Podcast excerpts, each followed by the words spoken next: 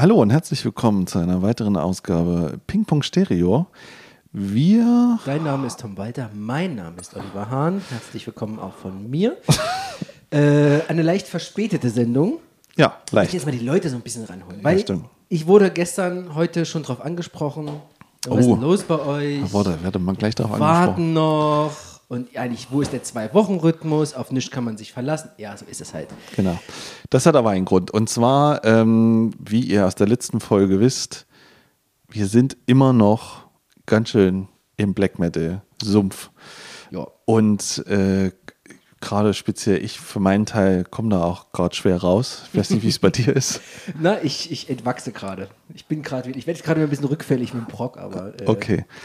Und äh, deswegen haben wir uns gedacht, wir machen noch so eine kleine Follow-up-Sendung. Ja. Und ähm, diese Follow-up-Sendung soll sich um ein Interview handeln einer Band. Und zwar, das ist der Sänger und Gitarrist Nikita von der Band Der Weg einer Freiheit, einer deutschen Black Metal-Band. Genau.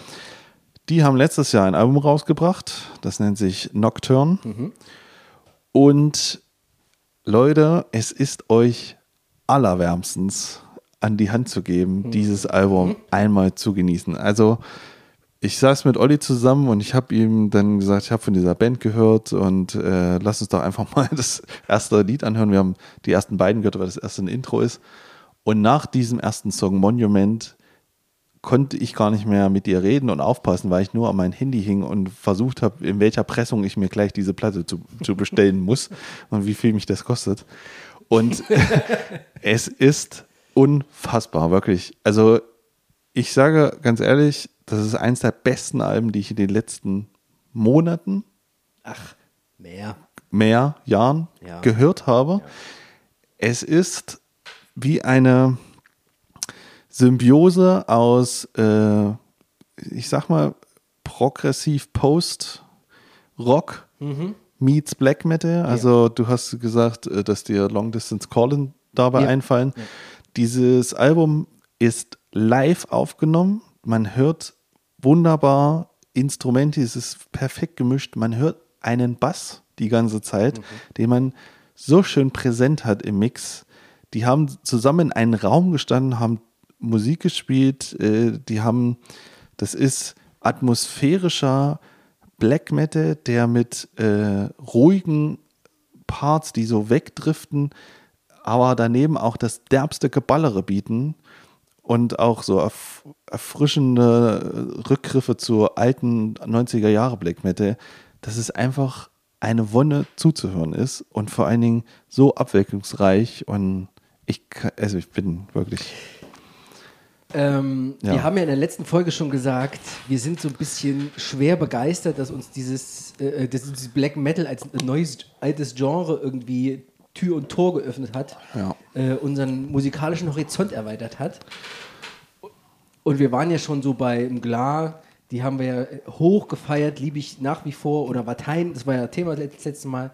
Äh, aber als dann wirklich der Weg einer Freiheit mit reinkam, das hatte dann so diesen unglaublichen Spagat für mich geschafft zwischen diesem Post-Rock oder auch so ein bisschen Bohren und der Club of Gore, so ganz ähm, verträumte, ruhige, aber düstere Passagen, gebündelt mit einer Energie, die ha sich gewaschen hat. Und aber alles weg von diesem ähm, Gerumpel und Gepoltere von, von rohen Aufnahmen. Das ist Ja. alles schön glasklar, es ist gleichzeitig fett und modern und es hat es hat was ganz anderes, es hat wie einen ganz besonderen Stellenwert irgendwie gehabt. Und dann hat, ähm, hatten wir uns gedacht, na dann lass uns doch mal, lass sie uns doch mal anschreiben. ja. Und es hat, also, tja, das waren ein paar Tage, dann hatten wir das Ding im Kasten noch nicht mal. Das haben wir am selben Tag noch geklärt gehabt und Genau. deswegen haben wir letzte, kam jetzt am Sonntag keine Folge raus, weil wir gedacht haben, ach nö, komm, wir, wir sparen uns das ein bisschen. ja. Deswegen eine Woche verschoben.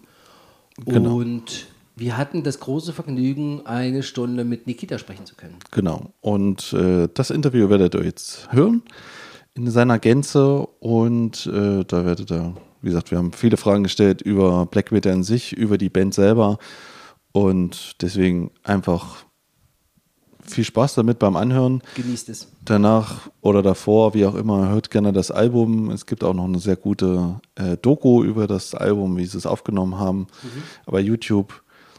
Also von mir absolute Empfehlung und äh, ja, mehr gibt es eigentlich gar nicht zu sagen. Deswegen viel Spaß jetzt. Also, dass man Tom immer noch, dass man Tom jetzt noch so sprachlos sieht, nachdem er immer sagt, ach, ich weiß nicht, was ich hören soll, man hat immer das Gleiche, der Podcast, dass du immer noch so nach so vielen Wochen, nachdem wir das ja angefangen haben, noch so Glänzen in den Augen hast.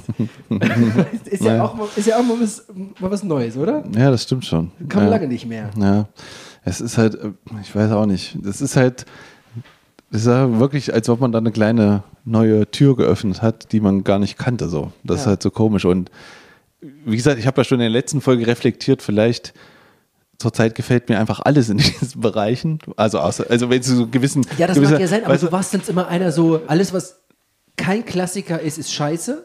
Alles, was neu oder modern ist, alles, was ein Nachfolger von etwas ist, ja. wenn alles, was eine Band ist, die sich auf eine andere Band bezieht, ist scheiße.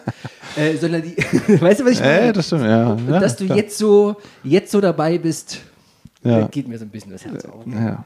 Ja. So, genug, genug geschwabelt, genau. geschwafelt jetzt. Oh, viel genau. Spaß mit. Viel Spaß mit dem Interview. No? Tschüss. Tschüss. Und da sind wir auch schon. Herzlich willkommen zum Gespräch, zum Interview mit dem freischaffenden Produzenten, dem Multi-Instrumentalisten, dem Songwriter und Kopf von Der Weg einer Freiheit. Hallo, Nikita Kamprad. Ja, hallo ihr beiden. Hallo. Freut mich hier zu sein. Also schön, dass du mit dabei bist. Wir machen es mal ein bisschen locker, wir entspannen uns mal ein bisschen. Wir haben uns hier gerade äh, ein Bierchen aufgemacht. Ich weiß nicht, hast du irgendwas zu trinken mit dir da? ich habe eine Flasche Wasser aufgemacht. ja, ja, gut, dann äh, leidet wenigstens einer nicht äh, am Ende des Gesprächs. Ähm, und wir sind, also wir sind unglaublich interessiert, was ihr macht, was du machst, wer du bist, was ihr seid. Und ich würde jetzt gerne mal ganz kurz mit der Klischeefrage schlechthin an, äh, äh, einsteigen. Ja. Warum malt ihr euch nicht an? Warum habt ihr kein Corpse Paint? ähm, äh, ehrlicherweise, weil ich mir von Anfang an gar keine Gedanken darüber gemacht habe und irgendwann, als es dann auf die Bühne ging mit dem Projekt und ähm, natürlich man sich dann auch äh, gedacht hat, okay, wie geht man jetzt überhaupt auf die Bühne? Ähm, ähm, da war es schon zu spät. Also da hatten wir schon Promo-Fotos ohne Corpse Paint. Wenn wir dann schon auf die Bühne gegangen wären mit Corpse Paint, wäre es ja irgendwie äh, noch komischer gewesen, sage ich mal. Also ähm, ja, es war ganz einfach. Wir wollten so uns zeigen, wie wir sind. Ähm, irgendwie nicht anders. Und deshalb gehen wir auf die Bühne halt auch als, äh, als die normalen Menschen, die wir halt nun mal sind, ohne, ohne Corpse Paint und so weiter da fühlen wir uns am, am, am besten irgendwie. Aber gab es die Überlegung? Gab es überhaupt so? Nee, gab es wirklich gab's nicht. nicht. Gut. Nee. Nein. Keine Nieten, keine äh, brennenden Kruzifixe. Nein. Das, nee. Okay. Also klar, irgendwie äh, am Anfang hat das die Leute ein bisschen gewundert, weil natürlich die Musik irgendwie an sich wirklich also zumindest vom ersten Album, schon sehr traditionell angehaucht war, so norwegisch, 90er, melodischer Black Metal mit viel Blastbeats. Ähm, ja, und da hat man halt dieses Image sofort irgendwie im Kopf, aber äh, ja, von vornherein irgendwie war für uns immer so die Musik das Wichtigste und das, was wir da äh, ähm, persönlich rüberbringen wollen. Und das hatte damit halt dann mit diesem Image einfach nichts zu tun. Und ja. Ja. Genau. Warum, warum überhaupt Black Metal? Ähm, also ich habe schon als Kind äh, angefangen, irgendwie so auf den, auf den Trichter von härterer Musik zu kommen, durch meinen Vater vor allem. Der hat mir die Purple vorgespielt und auch mal Led Zeppelin und so weiter und saulaut im Auto angemacht und meine Mutter hat geschrien, wollt's leise und so weiter. und ja, irgendwie, wenn du halt so laute Musik so richtig laut, entweder also bei mir war es im Auto, aber dann später natürlich auch auf Konzerten und so weiter, ähm, hörst und abbekommst, der ganze Körper nimmt das ja irgendwie auf. Ähm, das ist was ganz Besonderes irgendwie. Und dadurch habe ich irgendwie dieses Fable für laute, härtere Musik entwickelt. Ja, und irgendwann habe ich angefangen, eben Metal auch zu hören, ähm, über einen Kumpel aus der Schule und so weiter. Und äh, irgendwann, ja, Anfang 2000 wahrscheinlich, äh, auf Black Metal gestoßen. Ähm, erstmal eigentlich auf deutschen Black Metal sogar. Äh, da bin ich mit einem Kumpel auf ein Festival gegangen und habe eine Promo-CD in die Hand gedrückt bekommen von Noctor Obducta. Ähm, das ist eine deutsche Black Metal Band, die hatte sich äh, zwischenzeitlich mal aufgelöst und dann wieder machen mittlerweile wieder Musik. Und plötzlich habe ich diesen Black Metal kennengelernt und äh, der hat mir als erstes Genre in dieser härteren Musik so richtig viel emotional gegeben, was eigentlich auch kein anderes Genre für mich äh, hergibt. Und ähm, seitdem ist eben Black Metal was ganz Besonderes für mich, einfach rein emotional. Es hat so einen sehr hohen emotionalen Gehalt, was keine andere Musikrichtung, also kommt nicht daran, sage ich mal, bei mir. Okay. Ähm, was, was waren dann so, also was sind so deine einflussreichsten Bands, die du, wo du sagen würdest, die beeinflussen dich oder haben dich damals beeinflusst oder ist so deine, ja, deine Lieblinge, sag ich mal, im, im Black Metal-Genre? Also dadurch, dass ich eben durch diese Band Noctop Dukta, ähm, durch diese Promo-CD äh, von dem Album Nectar 1 war das, ähm, da herangekommen bin, ist das natürlich eine ganz wichtige Band. Nicht nur dieses Album, sondern auch äh, viele andere. Zum Beispiel haben sie ein Album, das heißt ähm, Schwarzmetall ein primitives Zwischenspiel und ist komplett im Proberaum mit einem Mikro Mono aufgenommen und ist auch Mono auf der Platte, ist echt witzig und klingt trotzdem irgendwie, er klingt schrecklich sozusagen, aber er hat einen ganz, ganz eigenen Charme. Das hat mich sehr fasziniert. Ähm, und dann gibt es noch andere äh, 2000er Black Metal Bands aus Deutschland, wie zum Beispiel Nagelfahr oder äh, Trautran, die mich sehr inspiriert haben. Und äh, später, also was heißt später, so ein paar Jahre später bin ich dann so, sozusagen erst auf diesen skandinavischen Black Metal gekommen. Irgendwie Dissection und Emperor vor allem ist für mich eigentlich die, mittlerweile wirklich die, die beste oder die einflussreichste Black Metal Band, weil die sich einfach schon damals in den 90ern sogar ähm, so haben was komplett Neues gemacht, was für das Genre ja einfach, ähm, die haben das total vorangetrieben, fand ich. Und das ist eine große Inspiration für mich gewesen. Okay, ja. Jetzt muss ich die Frage mal stellen, weil wir hatten das auch in unserem Podcast ähm, mit der ganzen Ideologie und den ganzen, was Bandmitglieder machen aus diesen Bands und so. Wie, mhm. gehst, du, wie gehst du damit um? Also gerade bei Emperor es war ja extrem viel los. Äh, wir hatten das auch in unserem Podcast, haben so ein bisschen die Geschichte erzählt. Wie gehst du damit um? Wie, wie, wie siehst du das, wenn diese Bands heute noch spielen und äh, oder, oder auch noch auf der Bühne sind, wie, wie kannst, kannst du das trennen oder wie, wie gehst du damit um? Das ist eine sehr, sehr schwierige Frage und ähm, in die Richtung werden wir oft Fragen gefragt, sind wir eine politische Band, äh, was macht eine politische Band aus und so weiter und wo zieht man da Grenzen und so. Ähm, bei Emperor, ich meine, das Mastermind dahinter ist Ishan, ähm, äh, aus Norwegen. Ähm, und der macht ja auch heute noch Musik, auch wieder ein bisschen was anderes, so proggy irgendwie. Und ähm, soweit meine Recherchen zumindest ähm, das hergeben, ist er relativ äh, cool irgendwie. Ähm, ich weiß, worauf du ähm, äh, anspielst, also wahrscheinlich auf den Schlagzeuger. Ja, auf den Schlagzeuger. Genau. Ja. Bart Eitung, glaube ich, heißt er, ja. Ähm, der ja dann auch ausgewechselt wurde ähm, durch einen anderen Schlagzeuger, der mir auch viel besser gefällt, muss ich sagen. Okay. Trüm, glaube ich, heißt er. Ähm, ja, das ist immer äh, wirklich die Frage. Im, Im, Falle von Emperor, ähm, ja, für mich steht die Musik einfach über alles und äh, ähm, ich höre mir die nach wie vor sehr gerne an, wegen der Musik, wegen äh, der Kunst, die da ja. vor allem Ishan halt erschaffen hat. Was der Schlagzeuger da in den 90ern halt abgezogen hat, ist scheiße und auch von vielen ja. anderen Bands natürlich. Ja. Und sobald es wie bei Bursum beispielsweise in die äh, rechte Ideologie geht oder ähm, äh, Meinungen vertreten werden, ganz klar und deutlich, die halt einfach ähm, zum An Kopf fassen sind, ja, da ist auf jeden Fall auch für mich eine Grenze erreicht und dann höre ich mhm. die Band nicht. Ja. Äh, du hast, äh, du hast gerade gesagt, du Anfang der 2000er bist du irgendwie mit dem Black Metal da irgendwie zusammengekommen. Ähm, wann hat dein musikalisches Schaffen angefangen? Also wann, wann kam das erste Instrument? Wann, wann war die erste Stunde in der Musikschule, wenn du eine hattest? Äh, welchen Song hast du zuerst live gespielt? Nachgespielt wahrscheinlich, wie die, bei den meisten. Ja, äh, viele Fragen. Ähm, da muss ich ganz ehrlich zugeben, äh, ich konnte irgendwann so in meinen ersten E-Gitarren-Jahren äh, fast alle Songs von System of a Down spielen. Und die habe ich mir alle versucht äh, per Gehör beizubringen. Ähm, bin auch dann dadurch drauf gestoßen, die haben halt im Drop-Tuning gespielt und äh, ich hatte keine Ahnung von Tunings auf der Gitarre und dann ist mir aufgefallen, okay, man kann ja einfach die äh, unterste Seite runterstimmen und dann ist es viel einfacher, Powerchords zu greifen und so. Ja, ja und äh, sowas lernst du dann damit erst. Ähm, ja, heute höre ich die Band eigentlich nicht mehr und auch ähm, äh, ähm, äh, spielen tue ich sie auch nicht, aber das war irgendwie ganz am Anfang. Damit habe ich ge äh, gelernt, Gitarre zu spielen, im Prinzip mit System of a Down. Ja, und äh, das müsste 2004 sowas gewesen sein oder äh, vielleicht sogar ein bisschen früher. Und ich kann mich an eine Sache ganz genau erinnern.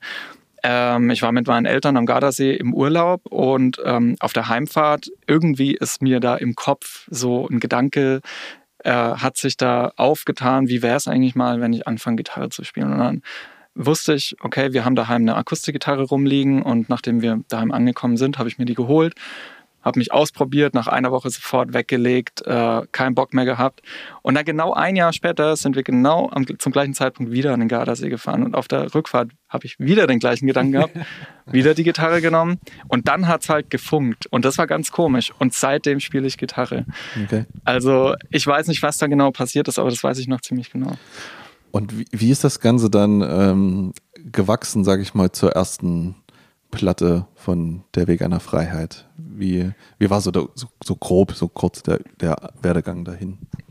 Also ich habe dann zunächst in einer Coverband gespielt. Ähm, Welche Art So fängt fast jeder an. Welche? Puh, ganz, ganz äh, durchgemischt. Unter anderem auch äh, System of a Down. Ähm, ja, wollte ich dann spielen irgendwie. Ja, ja. Ähm, aber wir haben auch zum Beispiel Sachen von Deftones und Muse gespielt, äh, Eye of the Tiger und ähm, paar so Hardrock-Nummern und so. Und da habe ich mich auch an den Soli versucht und versucht nachzuspielen, habe es aber nie hinbekommen. Keine Ahnung, ich hatte halt noch gar kein viel oder wusste nicht, wie eine Gitarre, Effekt oder irgendwas funktioniert. Ja, aber so lernt man das halt erstmal und das habe ich zwei, drei Jahre, glaube ich, durchgezogen. Dann auch angefangen, meine ersten Songs zu schreiben, aber weit entfernt von irgendwie dem, was der Weg an der Freiheit dann gemacht hat also es war dann irgendwie 2005, 6, 7. Und ähm, 2007, ja, dann äh, habe ich ähm, in meiner ersten ernstzunehmenden Band, sage ich mal, gespielt und das war dann Fuck Your Shadow From Behind. Könnte mhm. vielleicht der ein oder andere sogar noch kennen. Wir sind auch so durch Deutschland getourt teilweise, äh, bis wir uns 2010 dann aufgelöst haben, weil wieder jeder weggezogen ist. Jeder war mit dem Abi fertig und dann ging es ans Studium und bla bla, außer bei mir. ähm, ja, ich habe Zivi gemacht. Äh, ich habe währenddessen eigentlich schon dann am ersten der Veganer Freiheit Album gearbeitet, habe das dann auf eigene Faust recorded ähm, und rausgebracht, bis dann 2010 auch ein Label auf uns aufmerksam wurde und das Album dann auf in in, in äh, neuer Form auf richtiger CD, auf Vinyl sogar dann direkt äh, wieder veröffentlicht hat. Also du hattest so, beim ersten Album hattest du einen Drumcomputer mit dabei, ne? Genau, also die Demo, sage ich mal, es war zwar das vollwertige Album, ja. aber ähm, dieses, diese Demo-Version vom Album, die war mit Drumcomputer. Wie kommt man dann noch dazu, sag mal, du sagst ja jetzt, dass wir irgendwie einfach Gitarre runtergestimmt und losgelegt und keine Ahnung von Effekten oder irgendwie, sag ich mal, natürlich dann in den zwei Jahren wahrscheinlich mehr an. Aber wie kommt man dann noch dazu, Drums auch noch zu programmieren? Und dass das auch noch stimmt. Also, weil ich, kann, also wir beide sind ja Schlagzeuger, wir beide können jetzt auch wirklich nur Schlagzeug spielen. Wir, okay. wir haben wirklich, wir können, wenn wir über Musik reden, wie mit unseren Bandkollegen, das ist schon manchmal Hanebüchen, indem wir sagen, jetzt mach doch mal die Stimmung etwas schöner. Ja, also ohne ihm irgendwas ja. Konkretes sagen zu können, aber wir fühlen es ja. Und äh, deswegen ist das für mich immer so faszinierend. Wie kann man dann noch ein ein amtliches Schlagzeug programmieren und wie, wie oder also äh, ich habe mir Schlagzeug irgendwie? Ja. Nee, das tue ich nicht. Aber ich habe mir oft gewünscht, dass ähm, meine Eltern daheim ein Schlagzeug gehabt hätten, an das ich mich gesetzt hätte, anstatt die Gitarre, weil ich schon immer Schlag Schlagzeug spielen wollte eigentlich. Ähm, es hat nie am Anfang das Geld nicht gereicht, dann hatte ich keinen Raum, äh, keinen Proberaum, ähm, dann hatte ich eben die Gitarre, dann habe ich mich an der Gitarre weiterentwickelt und so weiter. Und das hatte nie so richtig Platz. Und ich, vielleicht klappt es auch irgendwann mal noch, ähm, wer weiß, ich habe ja noch hoffentlich ein paar Jährchen.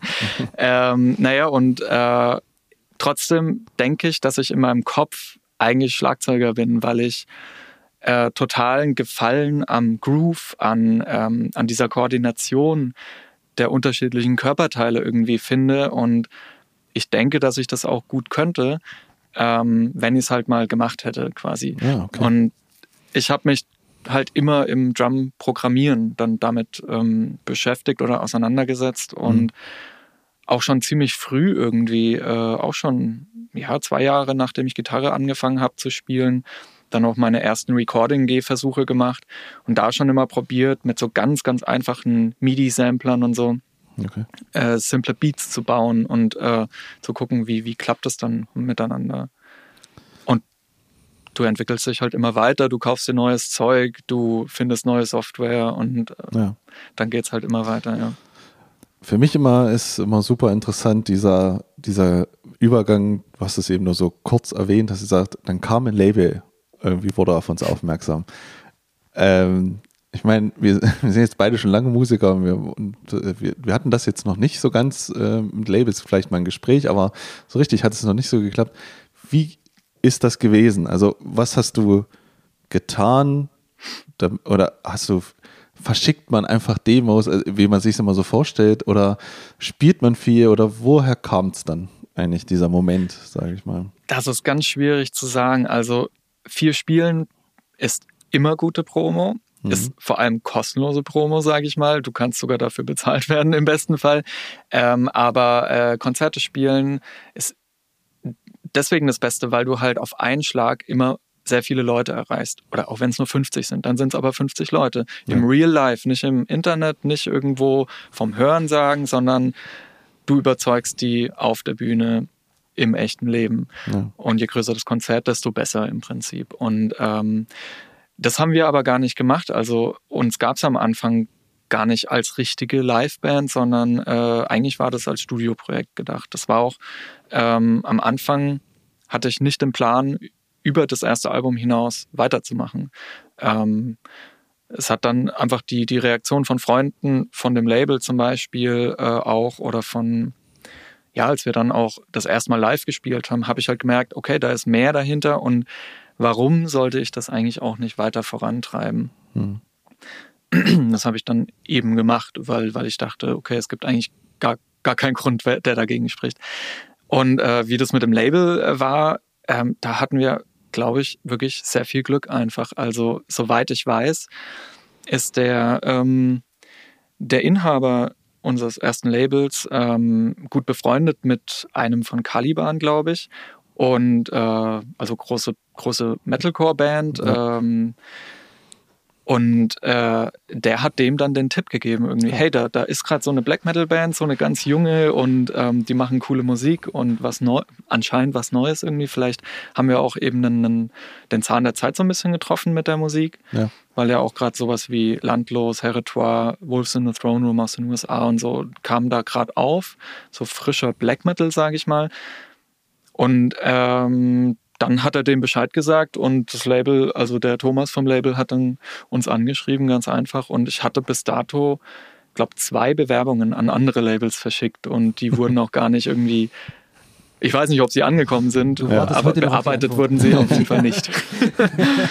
Okay, gut. Nee, es interessiert mich einfach mal so, weil man versucht das immer nachzuvollziehen bei manchen Bands und dann kommt Mhm. man immer nur auf diesen Punkt, ja, dann hat es halt so Klick gemacht und ich denke mir, wie geht das denn? Wo, wo muss Ja, man, ich wo muss man da? schon- Ne, da Also ich, so. ich produziere auch eben andere Bands Ja. und äh, habe es schon wirklich oft erlebt, dass die dann ganz einfach in einem Briefumschlag, äh, Demo-CD mit einem schönen Ja. Sheet, wo alle Infos drauf sind, Ja. ähm, hingeschickt haben zum, zum, zum Label und einen Plattenvertrag bekommen Ja. haben. Jetzt bei. Lifeforce zum Beispiel, was ja auch kein kleines Label ist, sage ich mal. Ich weiß nicht, bei Nuclear Blast, Century Media kannst du es vielleicht nicht äh, so machen, aber ja. okay. bei so kleineren Indie-Labels vielleicht schon. Also ihr macht ja, du hast jetzt gerade äh, ähm, schon gesagt, ihr habt so den Zahn der Zeit getroffen für so eine, Art, für so eine neue Art von Black Metal. Ihr seid, ähm, ich würde es mal sehr atmosphärisch äh, bezeichnen. Mich hat es sehr, äh, und das meine ich wirklich, wirklich sehr wohlwollend, weil ich diese Band liebe, sehr an ähm, äh, Long Distance Calling erinnert. Ich weiß nicht, ob dir das irgendwas sagt. Ja, ja. Ähm, ich mag die, ich liebe diese Band und das war der Haken, an dem ihr mich bekommen hattet und fand das okay. absolut erfrischend und neu. Warum sowas? Also warum diese Art? Also das müssen wir jetzt noch vielleicht sagen für das, also so, für, für eher für das neue für, Album. Ja. Noct ja, Nocturne. Nocturne, ähm, genau. Also mein, meiner Meinung nach ist es, hat, haben wir dieses atmosphärische, atmosphärische schon immer. Ja. Ähm, jetzt nicht erst seit dem, dem neuen Album. Ähm, ich würde mal behaupten, dass das neue Album auf jeden Fall abwechslungsreicher ist als die, die Vorgänger-Alben.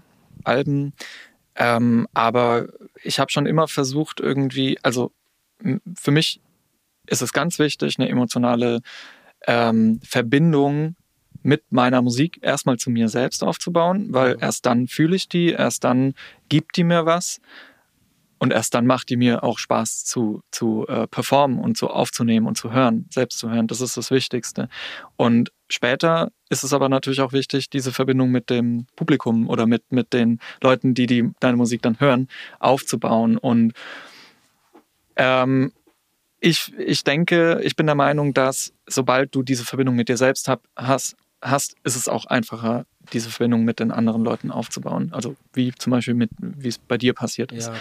Ja. Ähm, und äh, wie ich das genau mache, kann ich nicht beschreiben, ehrlich gesagt. Ich feile so lange an einem Song, bis, ähm, bis mir wirklich jedes Riff, jeder Part, ähm, der komplette Song in einer Einheit äh, mir eben dieses bestimmte Gefühl gibt. Und das kann man nicht beschreiben. Aber das ist auch das Tolle daran irgendwie. Okay, das äh, würde mir schon meine Frage beantworten. Wann weißt du, wann ein Song fertig ist? Also es gibt ja immer die Möglichkeit, bevor du den raushaust, bevor du ihn live spielst, selbst danach noch, dass es immer die Möglichkeit gibt, ach komm, wir machen den Part ein bisschen kürzer, den ein bisschen länger. Mir ist da noch was eingefallen. Wir könnten noch einen Overdub hier noch drüber machen, was auch immer. Ich meine, die ja. Möglichkeiten hast du ja alle. Ne? Ja. Ähm, woher weißt du, das ist genug? Das ist nicht zu viel und das ist nicht zu wenig. Also ich war schon ganz oft an dem Punkt, äh, wo ich zu viel gemacht habe und äh, irgendwann habe ich eine Methode entwickelt und die ist ganz einfach. Du musst dir Grenzen setzen. Du musst dann einfach mal sagen, hey, pro Song dürfst du nur acht Overdubs machen und dann damit ah, musst du klarkommen. Ja. Bei dem neuen Album habe ich zum Beispiel oder haben wir das auf die Spitze getrieben, sage ich mal, indem wir das ganze Album live recorded haben. Das heißt, wir hatten einfach nur diese zwei Gitarren, ein Bass, ein Schlagzeug, ein Gesang.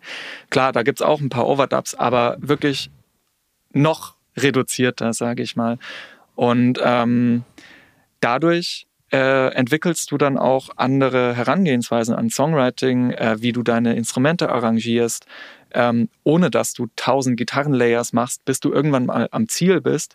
Ja. Weil Du, weißt du dann, ob du vielleicht 1200 Layers brauchst oder vielleicht sind auch nur 800 genug. Ja, das ist eben der weißt Punkt. du halt nicht. Ja, genau, das ist eben ja. der Punkt. Und ich meine, das, das, geht ja dann noch weiter. Also es geht ja nicht nur noch in den Song, weil der Song kann ja auch lang ohne Ende sein. Und du kannst ja auch sagen, gut, pass mal auf, unser Album, das ist auf einer, meinetwegen auf einer Streaming-Plattform und das muss nicht mehr 50 Minuten auf die Platte sein. Das muss nicht mehr 90 Minuten auf der CD sein. Es kann ja auch 130 Minuten gehen. Warum nicht ein Triple-Album draus machen? Weißt ja. du, was ich meine? So, du, musst, du musst ja irgendwann wissen, jetzt ist gut. Jetzt gehen wir es in die Presse und jetzt geht's raus. Ja, ja, da sind, da kommen auch äußere Faktoren äh, rein, wie zum Beispiel muss er immer gucken, wie viel auf eine Platte überhaupt draufpassen äh, an Minuten, ähm, wie du die Platte aufteilst und so weiter. Und für mich ist es einfach äh, ich höre mir persönlich ungern Alben an, die länger als 50 Minuten dauern, also im Metal jetzt, weil dieses das Gespräch, das ist Dauerthema bei uns. Ja, okay. ja meiner Meinung nach äh, ja. erdrückt es dich dann einfach. Du kannst es gar nicht, ähm, gar ja. nicht verarbeiten so in dieser Zeit. Und für mich ist es völlig cool, ein Album zwischen 45 und 50 Minuten zu machen. Mhm. Ähm, passt, wenn du es wenn mega komprimierst, auch noch auf eine Platte gerade so drauf. also 45 Minuten zumindest. Ähm, äh, auf der neuen, äh, auf dem neuen Album haben, haben, haben wir zwar eine Doppel-LP, aber da sind nur drei Seiten bespielt und das hat sich dann. Und ähm, ja, irgendwie ich weiß nicht. Äh, ich habe immer einen ganz natürlichen ähm, Deckel bei mir, wenn ich weiß, okay, das Album ist fertig, dann mache ich einen Deckel drauf mhm. und dann kümmere ich mich darum, dass es dann ordentlich produziert wird. Also ich, ich schreibe die Sachen ja hier bei mir im Studio, mhm.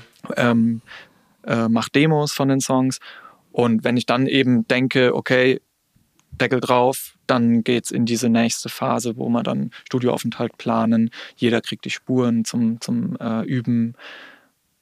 Das nehmt ihr ja. nicht bei euch auf oder nicht bei dir auf? Äh, nee, die, also äh, gerade so eine. La genau, äh, also äh, hier ist ja nur ein Raum quasi, in dem ich hier sitze. Hm. Ja. Ähm, der reicht mir aber zum Songwriting, zum Mischen, zum Mastern, also quasi meiner Musikproduzententätigkeit nachzugehen. Aber jetzt eine ganze Band kann ich hier halt nicht aufnehmen. Ja. Ähm, ist auch nicht der Plan irgendwie.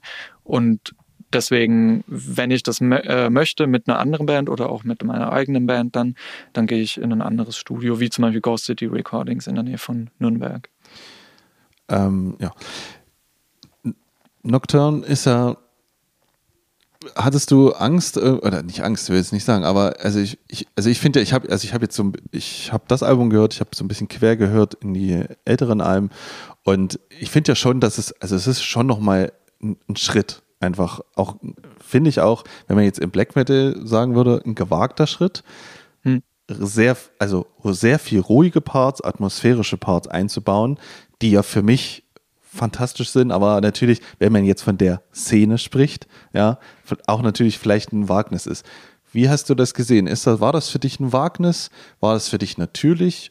Und vor allen Dingen, wie waren jetzt so die Reaktionen darauf? Also, dass das, ist es, gab es vielleicht auch negative Stimmen, die sagen, das geht nicht? Oder, oder ist es größtenteils positiv? Also, wie, wie empfindest du das? Ja, es gibt einen Kommentar auf YouTube zum äh, Song Immortal, der ja eigentlich so mit der, der außergewöhnlichste Song auf dem Album ist. Ja. Äh, der Kommentar hieß nur äh, Where Blast Beat. da, darüber müssen wir uns äh, noch immer kaputt lachen, weil das so irgendwie so ohne Fragezeichen einfach nur Where Blast Beat. ähm, ja, und also ich meine, das nehmen wir jetzt nicht als negativen Kommentar auf. Nein. Es gab auch Kommentare wie ähm, zu Haven zum Beispiel oh Gott, äh, macht ihr jetzt Radiomucke oder sowas, ähm, wo es augenscheinlich einem halt nicht gefallen hat zum Beispiel. Wobei auch sowas, ähm, davon haben wir uns mittlerweile wirklich losgelöst. Also gehen auch nicht darauf ein. Jeder hat seine Meinung natürlich. Aber man muss ja jetzt nicht da diskutieren oder sowas, weil wir haben das Album aufgenommen, so wie wir es wollten. Punkt. Also, ja. ähm, aber äh, ja, ähm, auf jeden Fall stellt das Album schon ein großes Wagnis dar oder so eine Art Risiko auch, das wir eingehen wollten. Ähm, vor allem ich selbst persönlich, äh, weil ich gemerkt habe, ähm, ich habe alle Alben davor, also waren vier Alben, eine EP, so fast im Alleingang aufgenommen, geschrieben, dann mit dem Schlagzeuger das Schlagzeug aufgenommen und dann mich nochmal ein paar Wochen danach hingesetzt, Gitarre, Bass, ähm, Vocals aufgenommen und dann noch meistens gemischt und äh, Mastering macht dann jemand anderes. Aber ähm, das war alles ein sehr, sehr auf mich bezogener Prozess, der mich dann auch, vor allem bei der Finisterre habe ich das gemerkt, sehr äh, ausgelaugt hat. Auch wenn er mich erfüllt hat zu einem gewissen Punkt und ich hinter allem stehe, was ich in der Vergangenheit gemacht habe, aber trotzdem habe ich da gemerkt bei der Finisterre, das ist, glaube ich, das letzte Album, was ich in dieser äh, Herangehensweise mache. Äh, und deswegen haben wir das auf Nocturne anders gemacht. Ich habe die ganze Band äh, einbezogen. Ich habe mich auch an vielen Stellen schon im Songwriting mit Synthesizer, mit äh, anderer Art von Clean-Gesang, mit einem Gastsänger, mit Songs ohne Blastbeats und so weiter, versucht so ein bisschen mehr aus dem Fenster zu lehnen und auch mal zwei Schritte mehr äh, auf einmal zu gehen, um zu gucken, wohin führt es dann eigentlich. Weil auf der Finisterre ich gemerkt habe, Ähm, das ist ein solides Album und so, aber äh, es passiert nicht wirklich was Neues im Vergleich zu den Vorgängern. Und das wollte ich auf Nocturne ändern. Das ist dir gelungen. Ähm, ja, auf, auf Auf jeden Fall. Also, Danke. Ähm, du hast jetzt gesagt, du machst jetzt bei dir im Studio, machst du deine Demos fertig und machst einen Deckel drauf und sagst, okay, jeder kriegt so seine Spuren. Ähm, wenn jetzt Nico oder Nico noch irgendwelche anderen äh, Einwände haben ähm, oder, keine Ahnung, äh, Tobias gerne noch irgendwo Blastbeat reinballern möchte, wo noch keiner Noch mehr. noch mehr ähm, Weil- weil er gerade dabei ist. Bei Aware Blastbeat, Ja, das ist ja genau. wichtig. ähm, Gibt es da noch was dran zu rütteln oder ist dann wirklich, sobald es aus dem Demo-Modus raus ist, ist es dann, ist es dann so fertig, weil es so in deinem Kopf war? Ähm, habt ganz ja, grob, ich sag mal zu 90 Prozent, ja. Ja, okay. Also ihr habt ja auch live eingespielt. Kann ja sein, dass während Genau. des Live-Spielens nochmal kurz was anderes kam, weil einer irgendwie Faxen gemacht hat Ja. und dann, ja, das klingt eigentlich nicht schlecht so und dann, Ja. dass man so ein bisschen was Ja, ähm, durchaus. Also wir haben der eigentlichen, ähm, also es gab zwischen Demos hier, im Stu hier bei mir im, im Studio, der richtigen Aufnahme, gab es nochmal einen Zwischenstep und zwar eine Pre-Production mit der ganzen Band auch im Studio, ähm, in einem Raum. Und ähm, wie gesagt, nach den Demos habe ich eben die Spuren geschickt, äh, die haben es geübt daheim, haben sich dabei wahrscheinlich auch Gedanken gemacht, hey, ähm, wenn wir uns dann später zur Pre-Production im Studio treffen, dann ähm, der eine Part, der gefällt mir nicht so ganz, frage ich doch den Niki, ob ich den vielleicht so spielen kann und so weiter. Ja. Ähm, und als wir uns dann eben in dieser Pre-Production, das war eine Woche im Studio getroffen haben, da haben wir wirklich je, jeden Song äh, erstmal gespielt, dann aufgenommen äh, und dann durchgehört, analysiert und besprochen, was kann man dann besser machen, was äh, funktioniert besonders gut, äh, was funktioniert irgendwie nicht so gut. Und dann haben wir da auch schon nochmal irgendwie einen Part verlängert, verkürzt oder umgeschmissen oder äh, statt einem Blastbeat ein Ufter-Ufter-Beat oder keine Ahnung, ähm, irgendwie sowas. Und da, äh, genau an der Stelle, äh, reden die anderen dann natürlich mit und ähm, da versuche ich mich auch ähm, zu öffnen. Das ist schwierig, gerade bei dem Album jetzt schwierig gewesen, weil es das erste Mal mal war, dass wir dieses, Ja. das so gemacht haben. Aber es war auch sehr, äh, sehr, sehr toller Prozess, weil ich gemerkt habe, ähm, wir als Band funktionieren ja total gut, wenn jeder mitspricht und jeder hat halt auch Bock und so. Das hat man halt gemerkt. Und das ist dann was Schönes auf jeden Fall. Ähm, nimmst du das für dich mit für die nächsten, für die nächsten Sachen? Ich meine, gut, Ja. euer Album kam jetzt im November raus. Genau. Ähm, wirst du das für das nächste Songwriting mit, mit rübernehmen? Ja, definitiv. Da habe ich viel gelernt. Äh, allein wie jetzt die beiden Nikos irgendwie ihr Instrument spielen, weiß ich jetzt, okay, wenn ich dann die Songs, es wird wahrscheinlich schon darauf hinauslaufen, dass ich wieder die Songs hier schreibe, weil wir auch alle woanders wohnen und so und es ist logistisch nicht möglich, regelmäßig wirklich zu proben und da Songwriting zu machen oder so.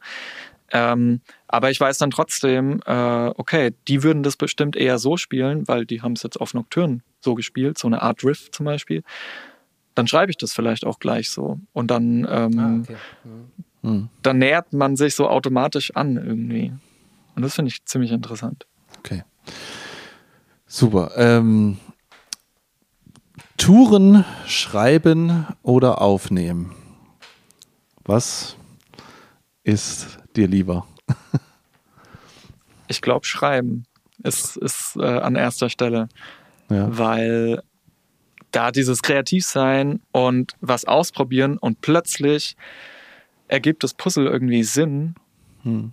Das Gefühl, das hat man nur beim Schreiben, finde ich. Ähm, wenn man dann auf der Bühne steht und das performt oder auch aufnimmt im Studio, ist das, hat man das Puzzle dann auch, das Bild vor Augen, aber dieser erste Moment, wo das dann so funktioniert, wie man sich vorgestellt hat, den habe ich eigentlich nur beim Schreiben. Hm. Also Schreiben bedeutet bei mir Schreiben äh, und gleichzeitig die Demo aufnehmen Ja, quasi. ja. Das ist bei mir ein Prozess. Ja.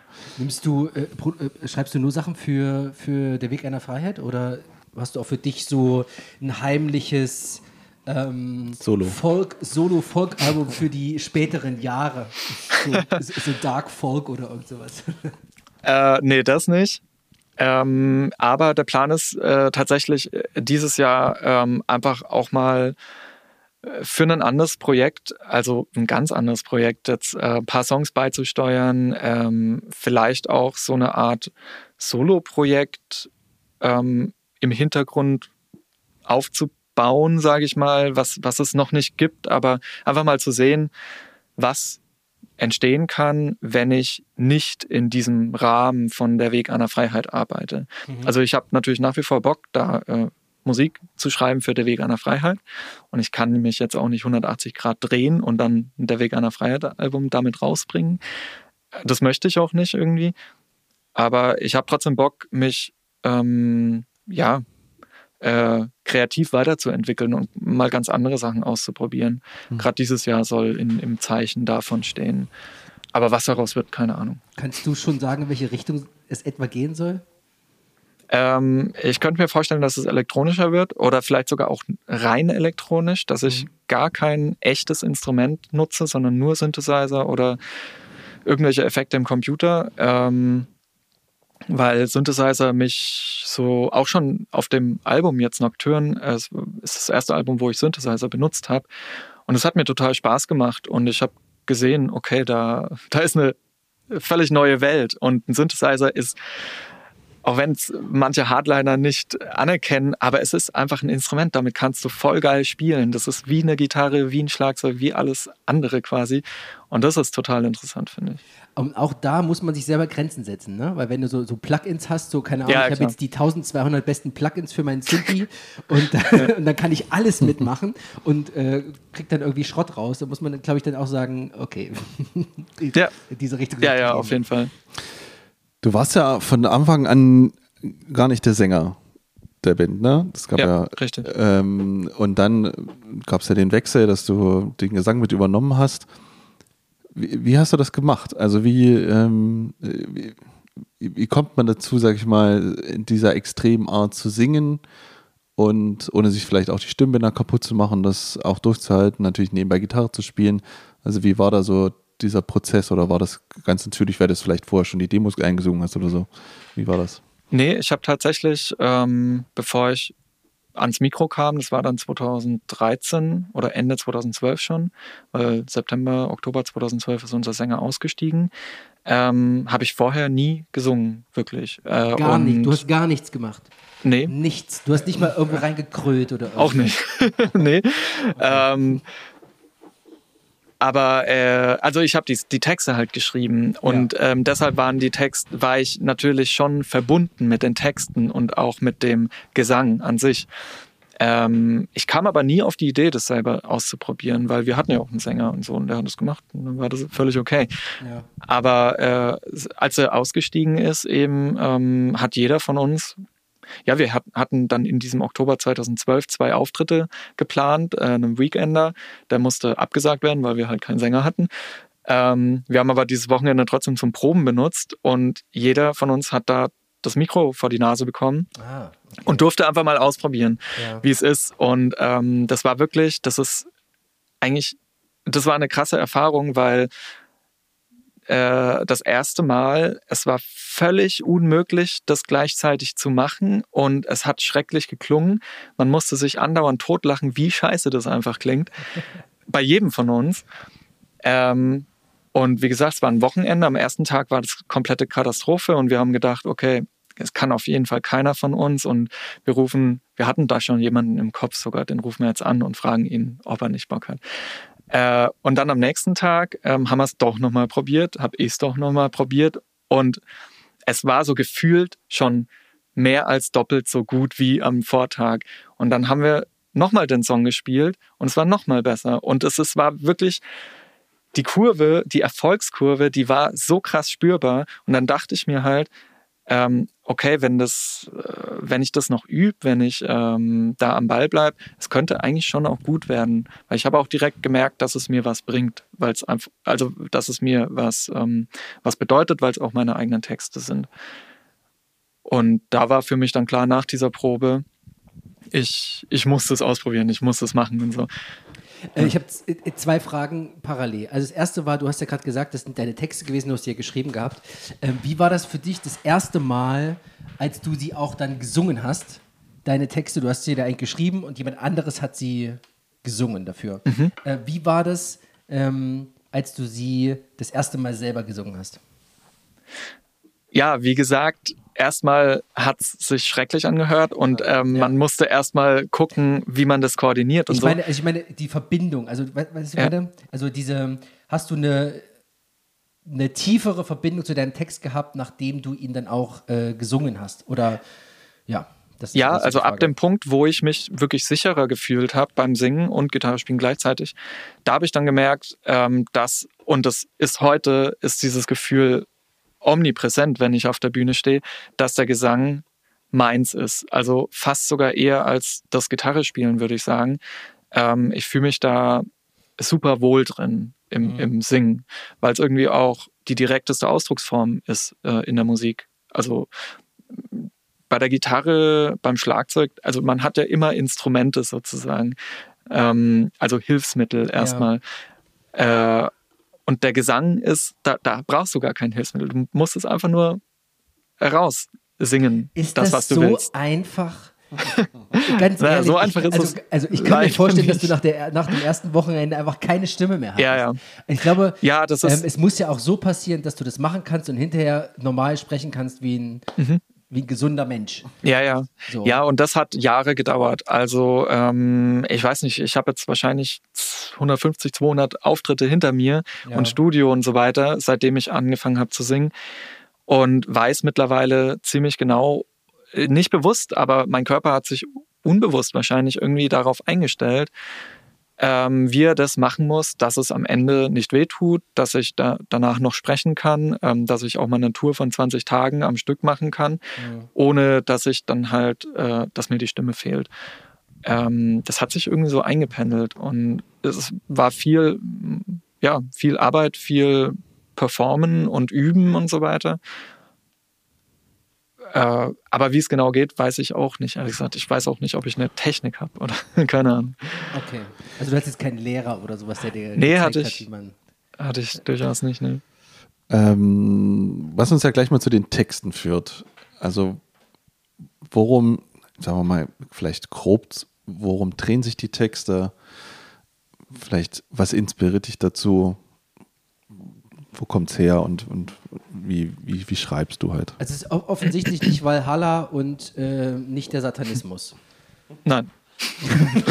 ist es nicht. Äh, nee, ähm, also ich beschäftige mich schon seit jeher ähm, mit mir selbst vor allem. Also äh, die, die Texte zum Beispiel zum neuen Album, aber auch schon davor teilweise sind zum Beispiel so entstanden, dass ich äh, mich hingesetzt habe, habe Musik gehört. Das muss auch gar nicht unbedingt der Song sein, auf den ich dann gerade einen Text schreibe, sondern irgendwie Musik ist oder ja, irgendwas, was mich in eine bestimmte Stimmung bringt.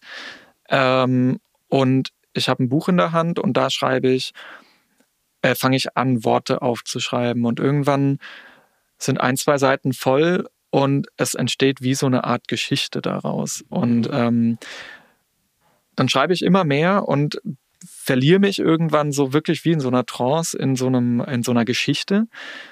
Und es macht dann für mich Sinn plötzlich.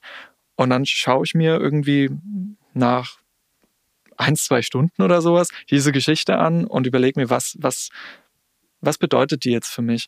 Und ähm, dann entspringt meistens schon der Songtitel oder irgendwas. Und dann habe ich die Idee, okay, das könnte jetzt besonders gut auf diesen Song passen oder auf den. Also ich schreibe jetzt nicht direkt einen Songtext auf einen Song, ja. sondern ich habe dann irgendwann einen Text oder eine Geschichte, ein Thema und das ähm, verknüpfe ich dann eben mit einem Song zum Beispiel. Also auch die Musik ist meistens eigentlich immer erst da und dann kommt der Text. Ach ja, okay. Und äh, oft ist es dann aber so, dass diese, diese äh, Seiten an Wörter und Sätzen viel zu viel sind für einen Song. Ähm, und dann fange ich an, Wörter zu streichen, mich auf das Wichtigste zu konzentrieren, ähm, Synonyme zu finden und das alles in so eine Form zu bringen, dass es dann äh, in, in, in einem Vers gesungen werden kann oder in einem Refrain oder sowas, wenn man davon sprechen kann jetzt. Ähm, ist manchmal nicht so einfach bei so progressiven Strukturen. Ähm, genau, und äh, ich finde mich aber immer wieder in, in, in so meiner eigenen Gedankenwelt. Also ich versuche immer zu Papier zu bringen, was mich gerade bewegt, natürlich auch was in der Welt geschieht und äh, wie ich das für mich verarbeite. Und dann lernt man da ungemein viel kennen über sich selbst. Also es ist wie so eine Selbsttherapie irgendwie, habe ich das Gefühl. Und das bringt mich weiter und da, darum mache ich es wahrscheinlich halt auch, weil das irgendwie mir auch Mehrwert ergibt. Äh, nicht nur, ich habe da nicht nur einen Songtext, sondern es, ich, ich lerne auch was über mich. Du bleibst ja dann auch in den in, in freien Rhythmen und äh, es ist ja nicht so, dass ich, äh, dass du ein Reimschema hast oder irgendwas und sagst, okay, jetzt haben wir äh, A, B, A, B oder irgendwas ja. und jetzt. Ich habe mich mal so ein bisschen daran gewagt, aber ja, es hat dann doch nicht so gepasst und es klang dann doch irgendwie so, irgendwie, ja, komisch, sage ja. ich mal. Ja, ich bin dann wieder freier geworden. Ähm, ihr habt jetzt auch englische Texte mit äh, ähm, dabei gehabt. Wie kam es, dass das Englisch wurde? Warum sind englische Texte mit dabei gewesen? Ähm, also da gibt es eigentlich zwei Gründe. Äh, wir hatten ähm, eigentlich von vornherein vor, als, äh, als wir an dem neuen Album gearbeitet haben, dass wir eine, äh, einen Gastsänger haben wollen für mhm. einen Song. Und zwar jemand ganz speziellen, äh, David äh, Marco äh, von The Devil oder Aka The Devil Straight. Das ist ein äh, Solo-Projekt aus Ungarn, sehr guter Freund von uns. Ja, und er kann halt kein Deutsch sprechen ja. und deshalb führte eigentlich kein Weg dran vorbei, entweder auf Ungarisch äh, zu texten oder auf Englisch. und ja, genau, da musste ich natürlich Englisch wählen. Ähm, wobei es auch interessant gewesen wäre, ihn, ihm den Text zu geben und er übersetzt für sich auf, auf Ungarisch oder so. Mal gucken, vielleicht für die Zukunft mal. Aber ähm, das war der eine Grund. Und der andere Grund, der ist eigentlich dem vorangestellt. Ähm, und zwar mit dem Song Haven, als ich den geschrieben habe ist er der zweite von den beiden englischen Songs auf dem neuen Album. Ähm, da wollte ich mich einfach an der englischen Sprache ausprobieren, weil ich wusste, okay, der Song bekommt Clean Vocals und ich möchte diesmal, ähm, oder ich hatte immer das Gefühl, wenn ich clean gesungen habe auf Deutsch, dass es sehr hart und sehr ähm, unmelodisch plötzlich klang. Äh, also es ist schwierig mit der deutschen Sprache, mit den harten Konsonanten. Also es ist auch international als sehr harte Sprache irgendwie ähm, bekannt. Äh, da eine schöne, smooth Melodik reinzubringen.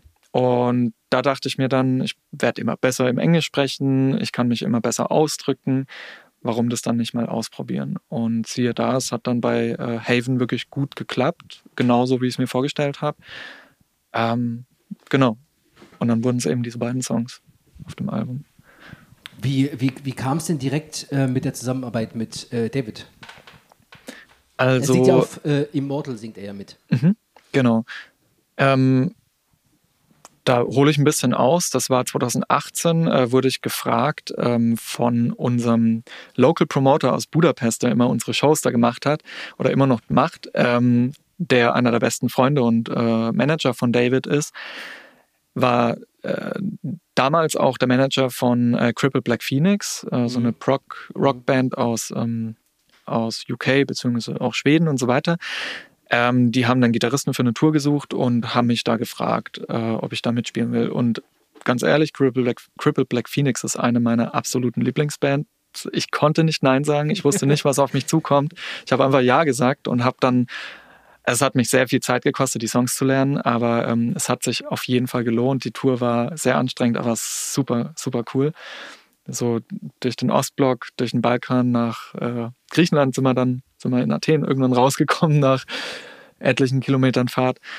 Ähm, ja, auf jeden Fall war das sehr schön. Und äh, Support Act war eben The Devil's Trade, also David, ähm, weil das war so eine Familie. Ähm, Cripple Black Phoenix und er haben sich auch sehr gut verstanden.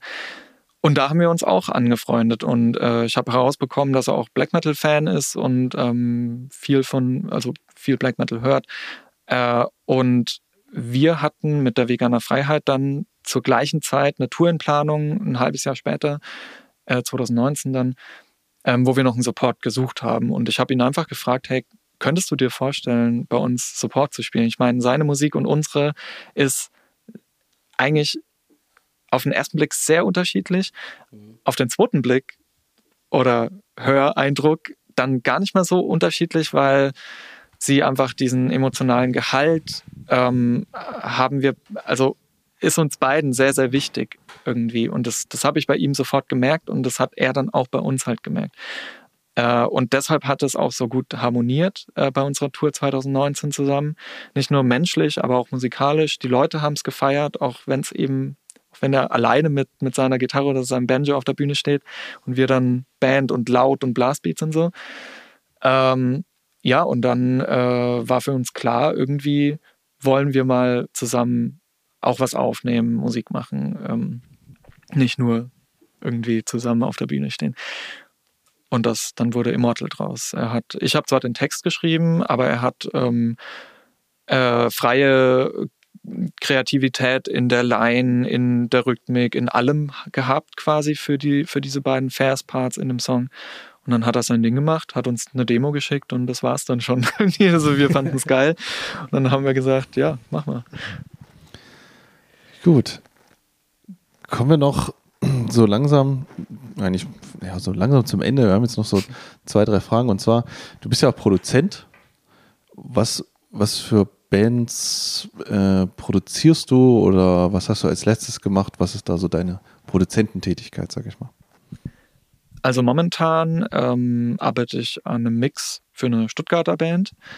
Ähm, Im Moment mache ich viel Mixe, Masterings, weil es ist halt auch ja, es ist relativ einfach für eine Band mittlerweile selbst aufzunehmen oder mhm. Schlagzeug in einem Studio und dann Gitarre, Bass, Vocals selbst aufzunehmen und mir dann zu schicken übers Internet. Man muss sich nicht unbedingt sehen. Ähm, gerade jetzt in Corona ist es, äh, also gerade letztes Jahr und vorletztes Jahr wurden echt viele Produktionen abgesagt, äh, wo ich mich mit der Band im Studio hätte treffen sollen und wir zusammen arbeiten sollen und dann plötzlich gingen die Zahlen wieder nach oben und man muss es verschieben und so weiter. Und das hat mir so ein bisschen gezeigt, okay, vielleicht sollte man sich als Produzent mal lieber Richtung Mixing und Remote arbeiten irgendwie ähm, konzentrieren. Und das habe ich jetzt das letzte Jahr ein bisschen gemacht und dieses Jahr will ich das äh, quasi weiter vorantreiben. Also sehr viel weniger produzieren, mehr mischen und mastern hier in meinem äh, Studio hier in Würzburg und vor allem auch wieder äh, selbst kreativ sein, an neuen Sachen arbeiten.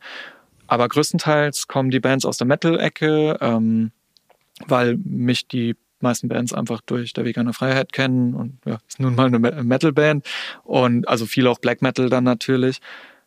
Ja, und äh, ich meine, mir macht das total Spaß. Ich arbeite zwar auch ungemein gern an, an ganz anderer Musik oder elektronischer Musik oder keine Ahnung, ähm, ja, was ganz anderem, weil, weil das andere einen auf andere Ideen bringt und so weiter und andere Ansätze dann äh, äh, herauslockt irgendwie.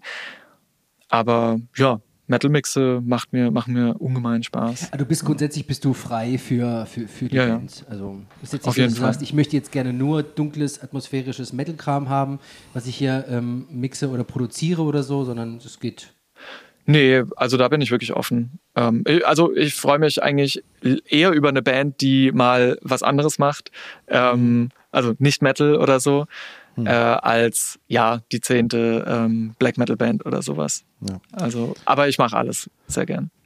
Wie, wie bist denn du so als Produzent?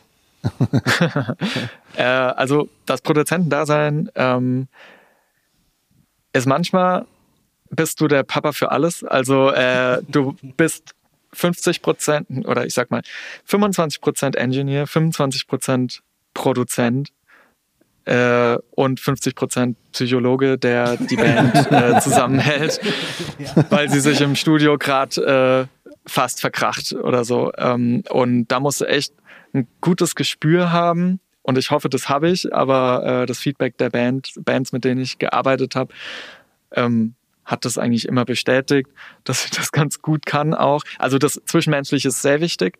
Nicht nur das Technische und nicht nur irgendwie ein gutes Gespür für die Musik oder so. Natürlich auch wichtig. Aber ja, eine Band muss auch menschlich funktionieren und manchmal musst du auch als Außenstehender dafür sorgen, dass die Band im Studio funktioniert, ähm, menschlich. Und dann musst du auch mal jemanden aus dem Raum schicken, der gerade nervt oder äh, keine Ahnung, sowas. Kommt schon vor. Aber das, ja. aber das, aber das, Produzieren beginnt ja eigentlich äh, vor dem Studio, oder? Eigentlich ist ja, wenn man mhm. jetzt, äh, wie, wie, wie viel Zeit nimmt man sich da? Also ich kenne das ja jetzt auch, wir haben ja beide, äh, haben ja auch schon selber, selber Alben aufgenommen und vielleicht jetzt mal einen Produzenten gehabt oder halt nicht, oder wo das immer noch so eine komische Zwischensache ist, wo man eigentlich sich selber produziert, aber ja. derjenige, der dich aufnimmt, hat ja trotzdem eine Meinung oder meine Idee ja. dazu. Aber dann ist es vielleicht schon zu spät. Ich müsste mir viel eher anfangen. Also, wo, wo gehst du da rein? Und vor allen Dingen ist ja auch mal die Frage, wie wird es angenommen? Weil das, mhm. das, sowas fällt mir zum Beispiel schwer, weil ich irgendwie, ich denke so, ich bin auch fertig, so wie du, ja. ne, mit deinen Songs und denke, ja, das wird so und so gesungen. Und dann geht er da hoch und dann geht er da runter und, ja. und dann ist fertig. Aber es ist dann schwierig, sich nochmal auf was anderes einzulassen. Ne? Ja, ja, kann ich voll und halt, ganz nachvollziehen. Es ist halt ja, komisch, weil man ja auch, es ist ja sein ein Produkt, sein Produkt, was ja. man irgendwie und warum soll die Meinung jetzt besser sein als deine? Das, sowas fällt mir halt schwer zum Beispiel. Ne? Das ja. stimmt. Ähm, da gibt es auch keine Lösung, außer sich mal wirklich ähm, zu zwingen, äh, was anderes oder die, die Meinung von jemand anderes einfach anzunehmen und es so, so zu machen, dann quasi, weil ich habe dann oft die Erfahrung gemacht, ähm, dass es schon nach ein, zwei Tagen mehrmals durchhören, man sich es eigentlich gar nicht mehr anders vorstellen kann plötzlich. Ah, okay. Und plötzlich ist es ganz normal und man ist dann doch, man erwischt sich oft zu verkopft zu sein und klar erstmal zu sagen, nein, nein, das, ich glaube nicht, dass es sich gut anhört. das ist immer der Spruch. Aber ähm, ja, ich ermutige dann auch manchmal die Bands, hey, mach das doch erstmal so. Rückgängig machen kann man dann immer noch. Aber lass mal es erstmal so. Hm. Und dann äh, vielleicht entwickelt sich so ein Gefühl dafür und plötzlich hat, haben sich alle damit angefreundet und sind dann plötzlich total happy. Okay. Ähm, Habe ich auch schon oft gemerkt. Und ja, diese Grenze zwischen wer ist Pro oder Producer, Engineer ähm, und, und keine Ahnung, ich bin ja dann, oder manchmal ist der Produ Produzent dann eigentlich auch der Manager, weil der Manager einer Band eigentlich die Aufgabe hat, die Band zusammenzuhalten. Mhm. Ähm, und das ist ganz schwierig, diese, diese Grenzen, die sind dann fließend irgendwie so. Und äh, eben bei unseren Produktionen so in unserem Bereich und mit dem Budget auch, ähm, ist man dann halt plötzlich alles in allem äh, alles in einem. Ja. Aber so eine Major-Produktion, klar, die hat einen eigenständigen Produzent, der eigentlich ja. nur hinten auf der Couch sitzt und sagt, ja. oh, das ist cool, das ist nicht cool und so. Ähm, und ein Engineer, der dann halt nur die Knöpfe drückt und die Mikrofone hinstellt und sich nur darum kümmert, dass die Band so gut wie möglich klingt, rein aus technischer Sicht. Ähm, ja. Ich meine, dein Name steht ja am Ende dann auch irgendwie mit drunter, ne? So dass du dann irgendwie da mit aufgenommen hast, hast du auch schon mal gesagt, Leute, nee, nee, nee, das, das, das, das könnt ihr gerne so machen, dann klingt es aber erstmal scheiße, aber das macht ihr bitte nicht hier. Also so in der Art und Weise. Weißt du, was ich meine?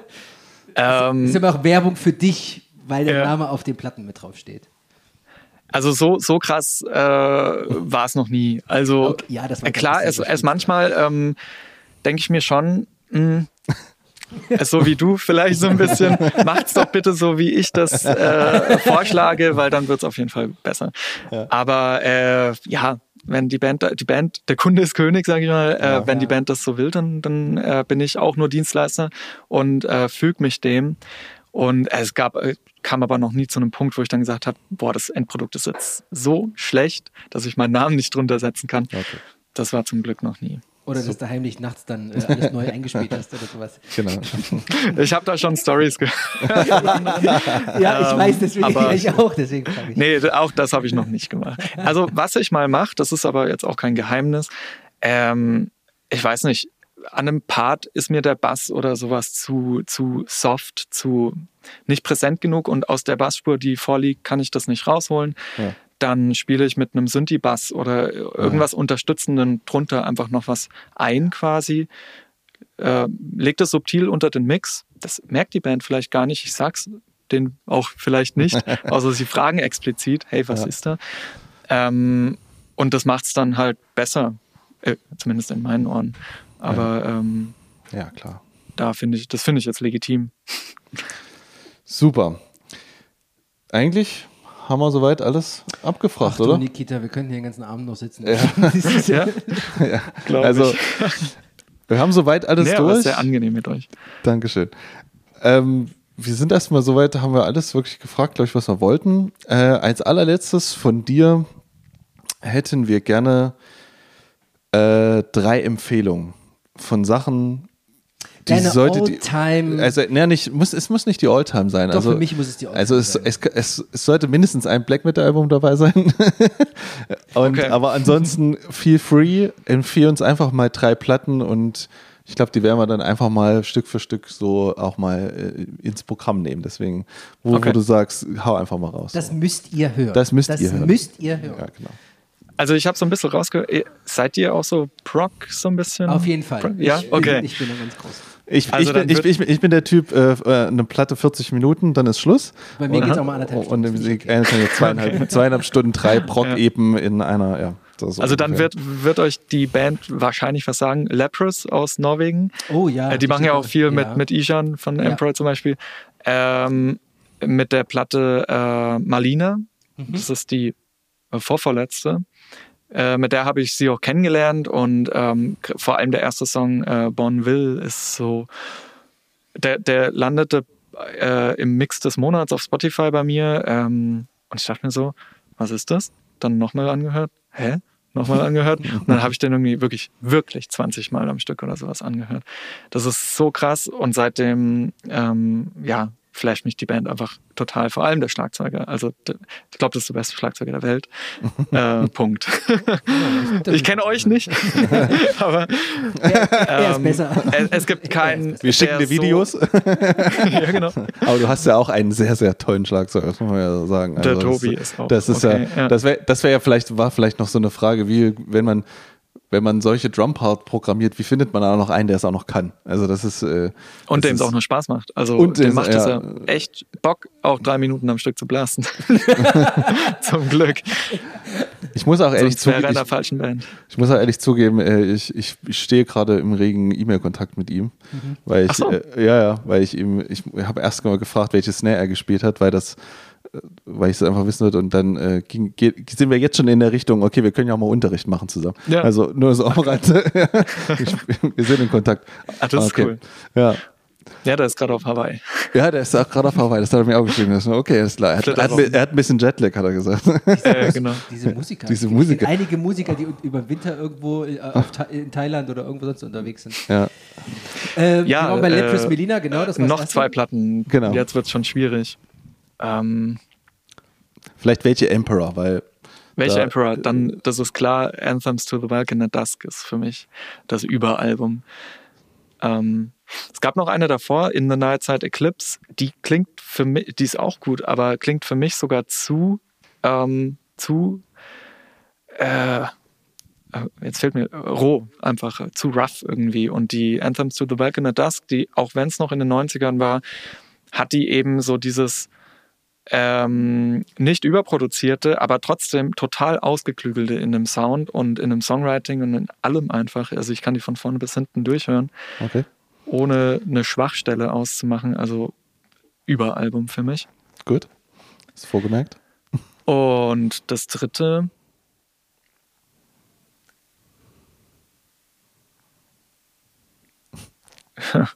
Ja. Boah, es ist immer diese Fragen. ähm, Kann Ja, ganz was anderes dann- sein. okay, äh, Muse, ähm, Showbiz. Ich glaube, das ist das erste Album von denen, oder? Kann, Oh kann ja, das, das- sein? Ja. Ähm, ja, Muse war auch eine der ersten härteren Bands, sage ich mal. Ähm, und vor allem die ersten Album, Alben Showbiz und ähm, äh, Original Symmetry, ähm, wo sie halt wirklich meistens nur eine Gitarre, ein Bass und die waren auch links, rechts gepennt irgendwie, äh, Schlagzeug und halt dieser krasse Gesang. Hm. Ähm, oder statt der Gitarre manchmal ein Piano, weil er auch ein sehr guter Pianist ist. Äh, Es hat mich einfach total geflasht damals und auch heute noch finde ich das krass, was die zu dritt einfach auf die Beine stellen. Super. So Okay. in Stadien auch noch. Und klingen immer noch wie 20, ne, auf der Bühne. ja, ja. Super. Nikita, wir sind Ja. am Ende. Genau. Vielen, Schön. vielen Dank für deine Zeit, die du dir genommen hast, für unsere Fragen, die du beantwortet hast. Äh, ich sage nochmal vielen Dank für dieses Album. Es ist, ich, ich kann gerade gar nicht äh, was anderes hören. Es ist einfach, Krass. äh, es, es haut mich so um. Deswegen nochmal dafür Cool. vielen Dank. Äh, macht weiter so, sagt man ja mal gerne. Toi, toi, ich, toi. ich hoffe euch, ich hoffe euch bald mal live sehen zu können. Also Ja. ähm, das Partisan ist ja nicht weit weg von hier. Stimmt, ja. Ich bin schon äh, da, ich muss mal gucken, plus ein ganzes Wochenende kriege ich vielleicht nicht hin, aber Habt ihr schon eine Ahnung, wie das nächste, ja. äh, dieses Jahr aussieht? Kannst du Aber- schon irgendwas sagen? habt ihr Shows, aber Ähm, ja, also wie gesagt, Partisan. Äh, dann haben wir an dem gleichen Wochenende noch ein Festival in Belgien. Und das Wochenende draus, äh, drauf äh, spielen wir Summer Breeze und noch irgendwas. Aber ich glaube, das ist noch nicht bestätigt. Ja. Ähm, ja, also im, im Sommer auf jeden Fall ein paar Festivals. Ähm, und im Mitte September bis äh, Anfang Oktober wollen wir mal den Schritt Richtung Europatour wagen. Also ich meine, wir wollten es schon letztes Jahr machen, haben uns dann eigentlich zum Glück dagegen entschieden und nur diese paar Deutschland-Dates gemacht. Hm. Äh, zehn Stück äh, angekündigt, sechs Stück gespielt, also ja. Ganz okaye Quote sogar noch. Aber ähm, ja, für eine Europatour war es dann einfach noch zu früh ähm, zu, in der Situation. Aber wir hoffen natürlich nächstes Jahr, äh, dieses Jahr, ähm, dass es doch ein bisschen runterläuft, dass vielleicht auch die Politik aus ihren Fehlern lernt und äh, dass uns dann nicht noch die sechste, siebte, achte Welle überrascht und ja, äh, ja äh, dann doch wieder vielleicht äh, internationale Shows stattfinden können. Aber Deutschland spielen wir dann trotzdem auch natürlich. Auf irgendeinen werden wir sein. Das war Auf hundertprozentig. Ja, ja, ja. Also das, das, ist das, nur, das, ja, Gucken wo, mal. wenn das, das kriegen, wir- das müssen wir. Also Erfurt, äh, da gibt es ja das From Hell, ne? Genau. Richtig. Gibt es da eigentlich noch andere? Äh, Äh, Es- Metal-Schuppen. machen. Ja, es gibt jetzt, ein, äh, also wieder aufgemacht hat das Zentrum. Okay. Da können auch ähm, so mittlere Shows, also so in den Rahmen, denke ich mal, könnten da auf jeden Fall funktionieren. Also Mhm. Okay. Sodom würden da, hätten da zum Beispiel gespielt oder so Ah. in der Richtung. Also sowas, die, so die Größe. Ich, wir waren, ich war noch nicht drin, weil die haben auch aufgemacht, wo Corona kam wieder. Aber Hm. Okay. das, ich glaube, das ist auch so eine Location, die sowas äh, machen würde. Ja. Also da könnte man auf jeden Ja, Fall. mal Aber gucken, ansonsten, ansonsten From Hell, ja, klar. Ja. Geil. Vielen Dank. Cool. Vielen, vielen Dank. Und, ja, vielen Dank euch. Es war eine sehr schöne Zeit. Dankeschön. Schönes Gespräch. Alles klar. Dann Wir hören uns. Tschüssi. bis später. Tschüssi. Bis dann. Tschüss.